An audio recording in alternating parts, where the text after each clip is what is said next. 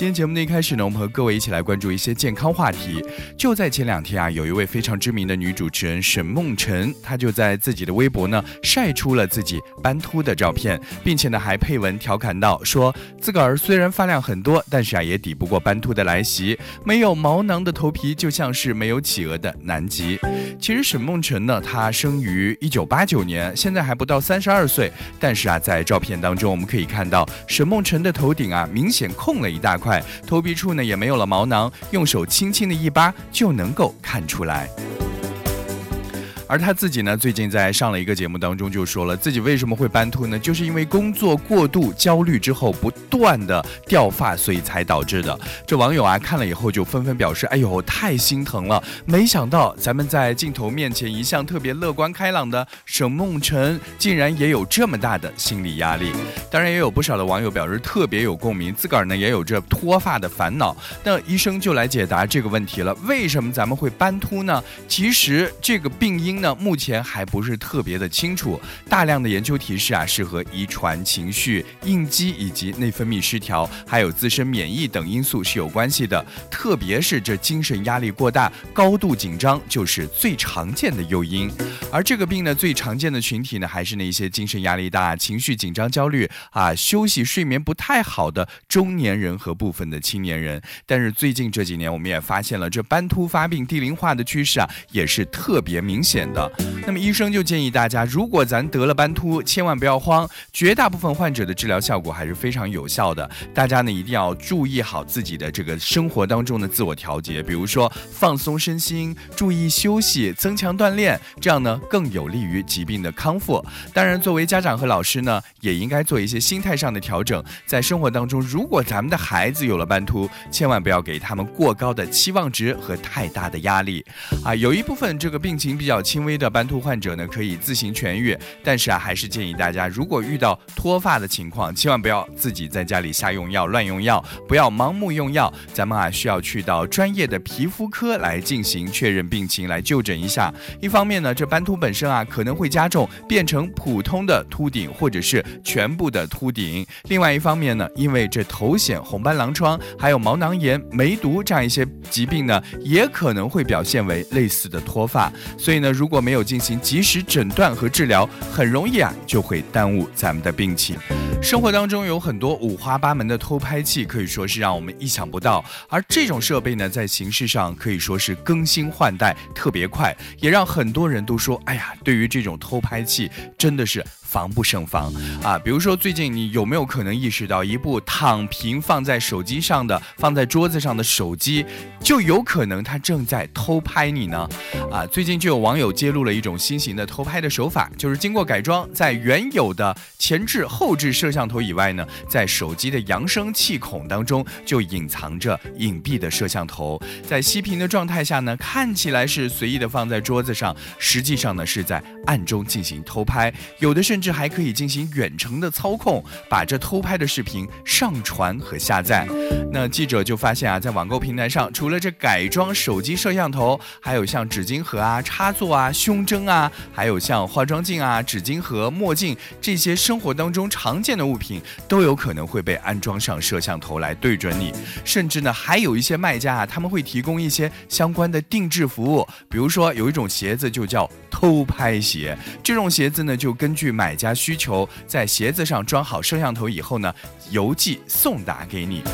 那么，根据咱们中华人民共和国刑法的第二百八十三条规定啊，非法生产、销售专用间谍器材或者是窃听、窃照专用器材的呢，会处以三年以下的有期徒刑、拘役或者是管制，并处或者是单处罚金；情节严重的呢，会处以三年以上七年以下的有期徒刑，并处罚金。那么，刑法的二百四十八条规定，非法使用窃听、窃照专用器材造造造成严重后果的呢，也会处以。两年以下的有期徒刑、拘役或者是管制。那么律师也提出了相关的观点了，就是如果是买卖双方都是以偷拍为目的的，那这种行为其实是涉嫌犯法的。同时呢，卖家所谓的术语呢，也会引起一些消费者的犯罪意向。如果卖家明知购买者是用于非法目的，并且购买者使用卖家的设备从事了违法犯罪活动的话呢，卖家也有可能会构成共犯，一起受到刑事处罚。昨天啊，教育部就发布了作业十条，那中小学生的作业应该怎么样来进行布置？到底由谁来进行批改呢？这样一些老师和家长最为关心的问题，都有了相关明确的答案。那接下来我们就给大家来梳理一些干货，来给大家参考一下吧。首先呢，要严格执行课程标准和教学计划，要坚持小学一年级零起点教学。学校呢，要确保小学一二年级不布置书面的家庭作业，可以在校内安排。还适当的巩固练习。那小学其他年级啊，每一天书面作业的完成时间平均不应该超过六十分钟。那初中每一天书面作业完成的时间呢，平均不能超过九十分钟。一定要切实避免机械无效训练，严禁布置重复性和惩罚性的作业。那作业的难度呢，也不得超过国家课程标准要求。教师呢，要指导小学生基本在校内完成书面作业。初中学生啊，在校校内完成大部分的书面作业，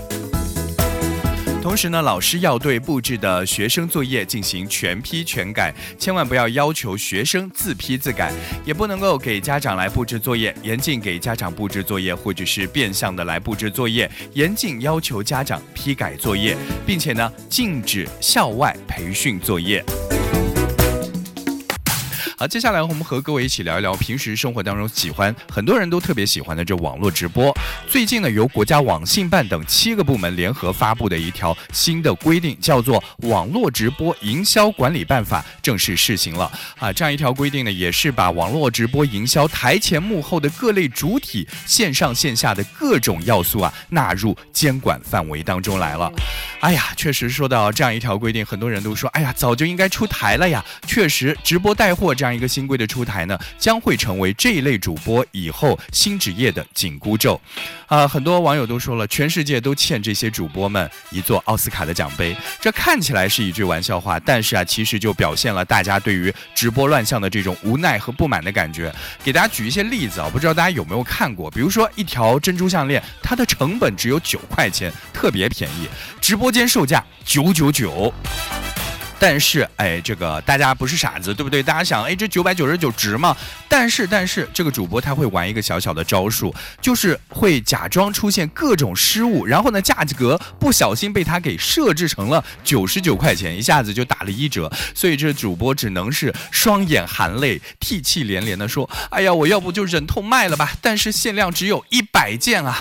其实这些主播们啊，就靠着特别精湛的演技赚得盆满钵满，而直播间的风气呢，也是被。他们搞得乌烟瘴气，但是对于这样一个现象，这个办法就规定了，这主播呢不得发布虚假或者是引人误解的消息来欺骗和误导用户。所以那一些想要靠演技来征服顾客的主播呢，现在啊，他们得好好的掂量掂量自个儿了。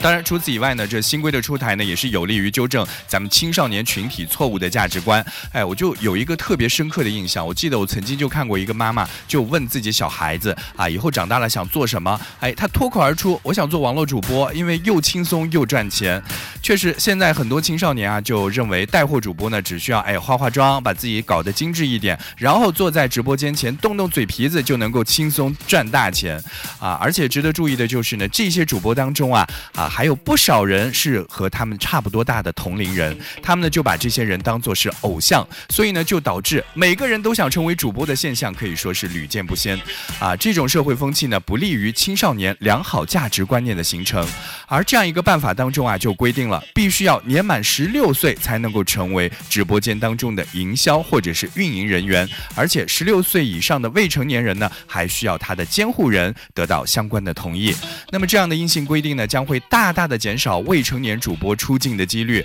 对构造良好的社会风气、纠正青少年的错误的价值观有着非常重要的帮助和作用。当然，新规定的出台呢，对于直播行业的这个规范呢，也是具有非常重大的历史意意义啊。但是啊，要做到有法可依，我们都知道只是第一步，今后咱们还需要在办法的基础上继续完善相关的处罚措施，落实相关监管的责任主体等等，这样呢，才能够真正的保护好咱们的网络直播，规范好咱们的网络直播。